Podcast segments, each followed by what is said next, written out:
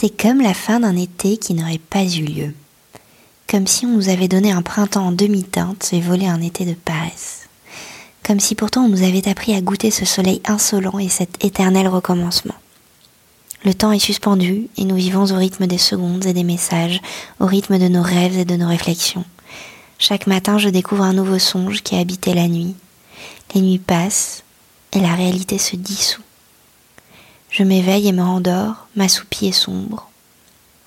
Au matin, le café. Il rythme les moments, les pauses et les respirations.